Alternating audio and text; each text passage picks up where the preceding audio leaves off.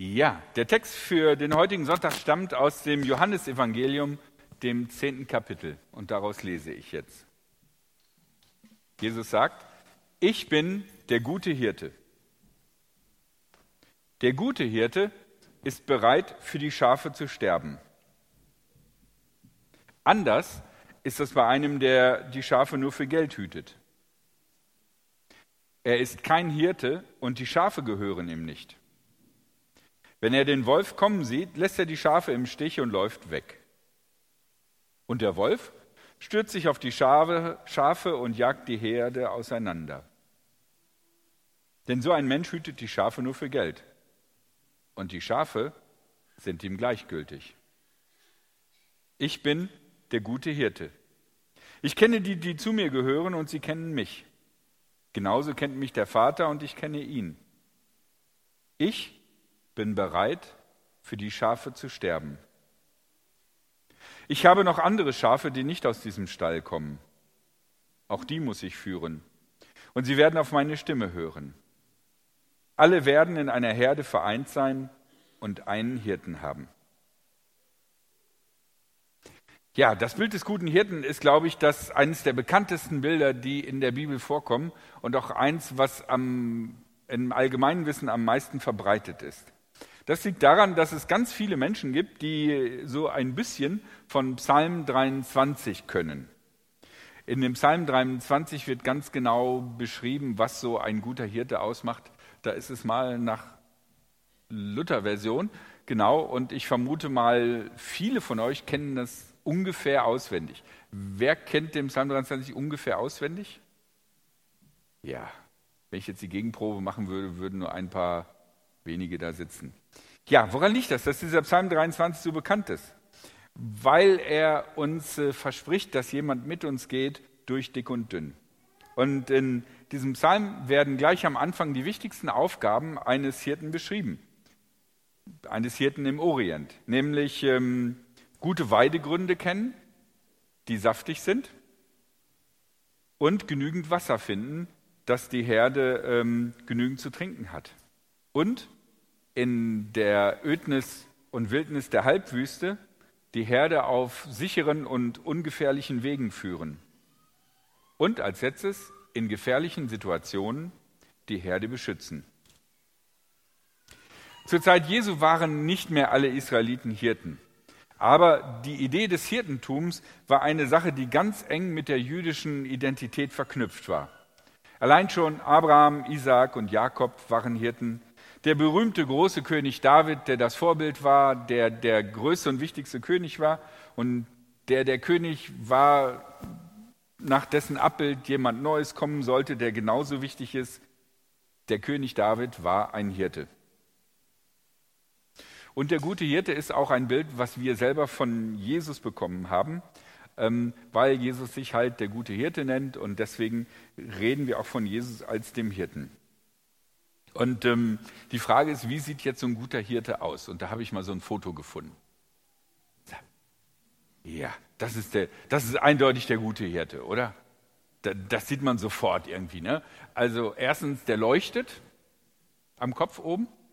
Äh, dann äh, hat er so ein kleines Lamm auf dem Schoß. Und äh, daneben die Mutter von dem Lamm. Und dann die ganzen anderen Schafe. Und den Spazierstock da vorne, der daran erinnert, dass äh, es Menschen gibt, die Nachfolger von diesem guten Hirten sind und deswegen so, eine, so einen Stock vom Papst haben. Ja, das ist der gute Hirte. Allerdings, wenn wir dieses Bild angucken, prägt das auch unbewusst unser Denken. Ne, weil, was für ein Hirte ist das?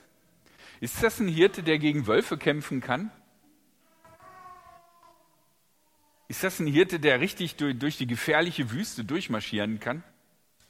Irgendwie sieht er nicht so aus. Ne? Das ist der, der, der ist ziemlich harmoniegebügelt. Ne?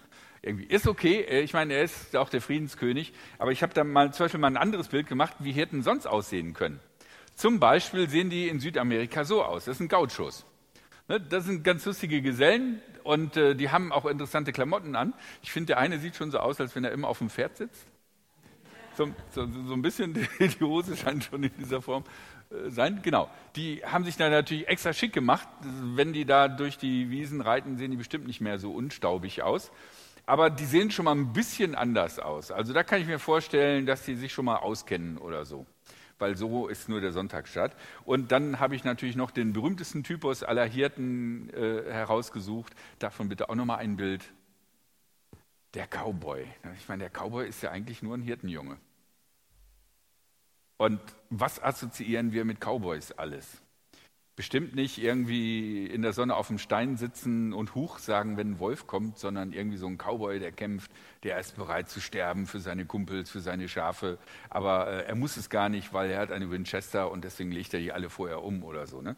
Ähm, ihr seht, je nachdem, was wir für Bilder im Kopf haben, prägt sich schon automatisch dieses Wort der gute Hirte.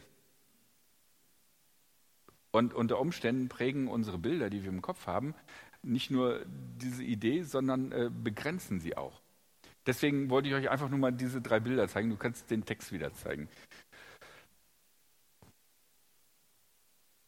Ja, was ist ein guter Hirte? David interessanterweise berichtet, glaube ich, auch etwas, was ich finde, was weniger nach diesem Jesus-Hirten aussieht, sondern mehr nach Cowboy.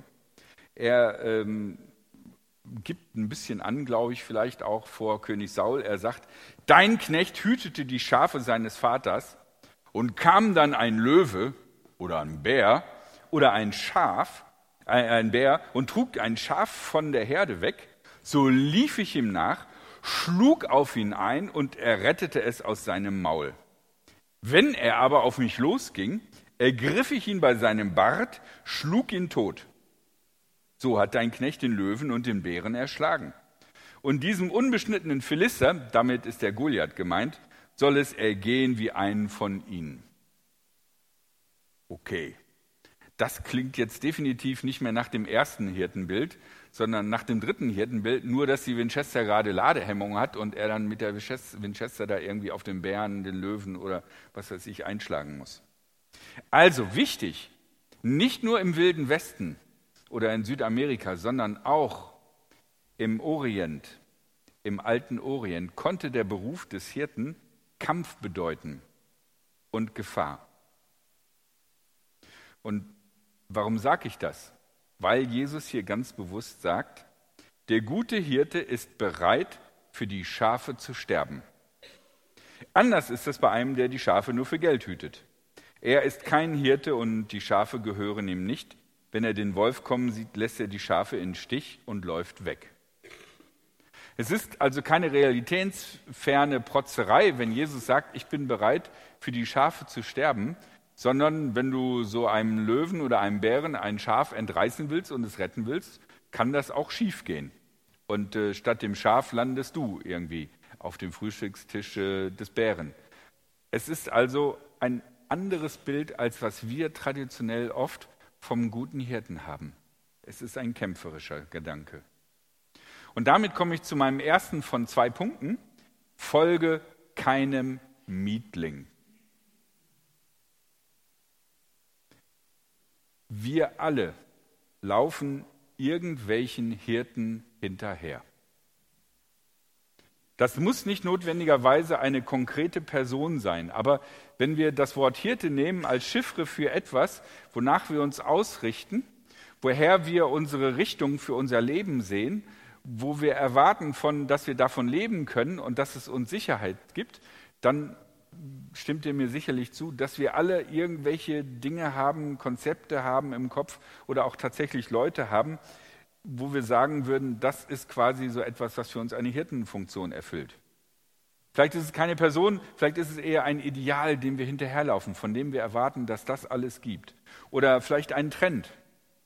Oder eine bestimmte Gruppe, zu der wir gehören und von der wir dann ausgehen, dass uns das hilft.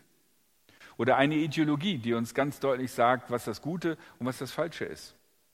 Oder irgendeine andere Lehre. Und in all diesen Möglichkeiten wird uns vieles versprochen, wo immer wir hingucken. Also beim Bewerbungsgespräch sagt der Mietling nicht auch zu dem Besitzer der Herde, also für das Gehalt, äh, wenn da mal ein Bär kommt, laufe ich sofort weg. Sondern der erzählt dann die Geschichte von seinem letzten Arbeitgeber, wo er noch äh, was weiß ich, wer weiß, wie mit dem Bären gekämpft und gerungen hat. Seitdem hat das immer ein bisschen im Rücken und so. Und, äh, und, und von daher, er würde alles geben dafür. Und dann sagt der Besitzer, ja, dich nehme ich. Es wird in dieser Welt von den Mietlingen viel versprochen.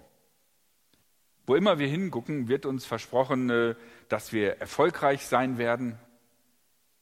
Und das gilt für alle Lebensweise, egal was wir anziehen, welche Wurst wir essen, ob wir keine Wurst essen, ob wir Müsli essen, ob wir mit der Straßenbahn fahren, mit dem Fahrrad oder dieses Auto nehmen. Für, für jeden x-beliebigen Kram in unserer Welt wird uns automatisch versprochen, wir werden erfolgreich sein, wir werden glücklich sein, es wird besser werden und äh, wir werden jung bleiben dabei. Und ich habe mal ein Beispiel für einen, einen, einen, einen Mietling irgendwie rausgesucht, den ich irgendwie am skurrilsten finde. Und ich will jetzt gar nicht die ganze Branche niederreißen. Ich muss einfach nur sagen, beim Gucken habe ich einfach gedacht, wie soll das funktionieren? Und äh, zeig doch mal bitte das Video.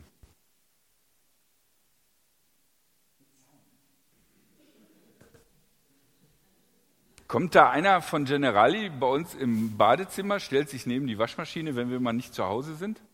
Und wenn die läuft äh, und, und da läuft Wasser aus, dann äh, ruft er den Klempner und der kommt sofort oder, oder er dichtet das selber ab?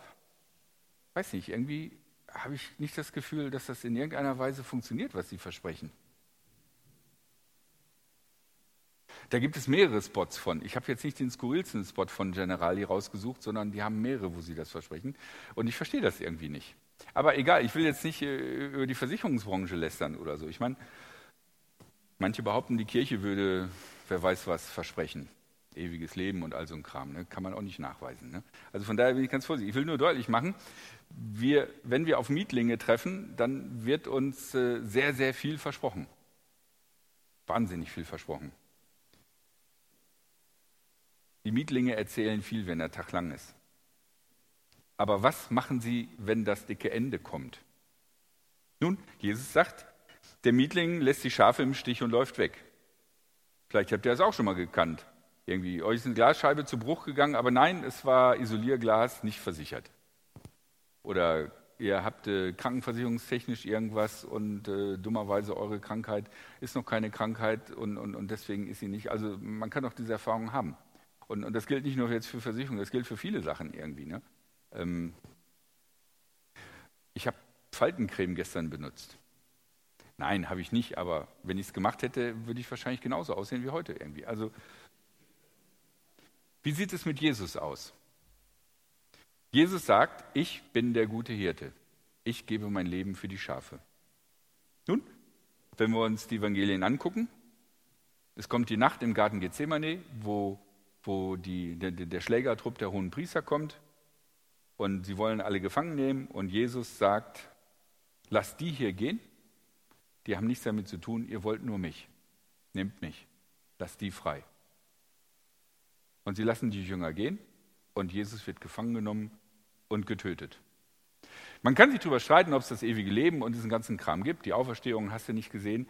Aber was wir definitiv unbestreitbar sehen können, ist, dass nicht Jesus gesagt hat, und das hätte er ganz easy sagen können, ich bin das Licht der Welt. Wenn ich getötet werde, gibt es Dunkelheit in dieser Welt. Wollt ihr Dunkelheit in dieser Welt? Nein. Hier, drei meiner Jünger haben ein Schwert dabei. Ergreift das Schwert, verteidigt mich mit eurem Leben. Denn wenn ich sterbe, geht das Licht aus, lasst das Licht weiter leuchten. Und ich sage euch, wenn ihr für mich sterbt, werdet ihr sofort in den Himmel kommen und das Licht, ich werde weiter leuchten, weil ich gerettet bin. Deswegen muss ich jetzt schnell weg und mich verstecken, weil ich bin das Licht der Welt. Ihr wollt ja nicht, dass in der Welt dunkel ist. Hätte er sagen können. Wie viele wahnsinnig wichtige Personen in unserer Weltgeschichte haben so geredet und haben so gehandelt? Jesus nicht. Egal wie man also den, ganzen äh, religiösen Part von Jesus sieht, was man auf alle Fälle sagen muss, ist, das Versprechen, was er sagt, ich bin der gute Hirte, ich bin bereit, mein Leben zu geben, hat er eingelöst. Er ist zu seinem Wort gestanden. Und wenn er zu so etwas steht, dann ist, finde ich, sein Wort auch von Gewicht. Und man sollte sich ernsthaft Gedanken darüber machen, ob der andere Part nicht auch eine größere Bedeutung hat, als wir es vielleicht manchmal denken. Okay, also nicht einem Mietling hinterherlaufen. Und mein zweiter Gedanke, Jesus hat ja nicht nur gesagt, irgendwie, ich bin der gute Hirte, sondern Jesus hat auch noch zu seinen Schülern gesagt, so wie mich Gott in diese Welt gesendet hat, so sende ich eigentlich auch euch. Das heißt, wir haben eine Doppelexistenz. Wir sind nicht nur Schafe, wir sind gleichzeitig auch berufen dazu, Hirten zu sein. Was bedeutet das, wenn wir Hirten sein sollen, so wie Jesus ein Hirte ist? Und das ist mein zweiter Gedanke, sei kein Mietling. Wenn Jesus uns so gesandt hat in die Welt, wie, wie er selber gesendet ist und er von sich aus sagt, ich bin kein Mietling, ich bin bereit, alles zu geben, dann bedeutet das in der logischen Konsequenz, wir sollen auch keine Mietlinge sein. Wir, du, bist ein Hirte in dieser Welt. Du hast Menschen um dich herum, aus den unterschiedlichsten Gründen. Weil du Familie hast, weil du super beliebt bist, weil du arbeiten musst, weil du äh, in einem Haus wohnst, wo andere Leute wohnen, weil auf deiner Straße Leute wohnen, weil du in der Straßenbahn Leute triffst, äh, aus den unterschiedlichsten Gründen. Du hast Menschen um dich herum und du bist für sie verantwortlich. Es gibt Menschen, für die du verantwortlich bist. Lauf nicht weg. Gib nicht einfach auf. Sei wachsam. Und denke nicht nur an die Menschen aus deiner engsten Umgebung, deine Familie, deine besten Freunde, denn Jesus sagt, ich habe noch andere Schafe, die nicht aus diesem Stall kommen. Auch die muss ich führen und sie werden auf meine Stimme hören. Das heißt, wenn Jesus ein Vorbild ist für uns als Hirte, dann bedeutet das, auch wir sind für Menschen verantwortlich, die nicht aus unserem Stall stammen die nicht so leben wie wir, die nicht so glauben wie wir, die nicht äh, äh, unseren Stallgeruch haben, sondern die irgendwie, wie heißt das, reingeschmeckt? Reingeschmeckt oder so? Irgendwie gibt es doch da so ein Wort für, für Leute aus Norddeutschland, die hier wohnen, irgendwie. Ähm, ja, für Leute, solche Leute, also wir sind auch für Norddeutsche verantwortlich. Oder für Leute von noch weiter weg. Und das ist gerade in unserer heutigen Zeit sehr wichtig, weil wir in unserer heutigen Zeit global vernetzt sind. Und wir nicht mehr sagen können, was wir hier in Freiburg tun, betrifft nur Freiburg, sondern was wir hier in Freiburg tun und tun können, kann eine Auswirkung nach überall in, in der Welt haben. Und wir wissen Informationen aus überall in der Welt. Und deswegen ist sozusagen unser Horizont für die Leute, die nicht aus unserem Stall kommen, wahrscheinlich größer, als er, er, jemals in der Menschheitsgeschichte war. Weil wir einfach einen weiten Horizont haben. Die Globalisierung bedeutet nicht nur, wir dürfen überall Urlaub machen. Die Globalisierung bedeutet auch, überall, wo wir Urlaub machen können, könnten wir auch äh, Schafe treffen, für die wir zuständig sind. Das sind meine zwei Gedanken, die ich heute euch erzählen wollte. Jesus ist kein Mietling und lauft keinem Mietling hinterher und seid selber kein Mietling.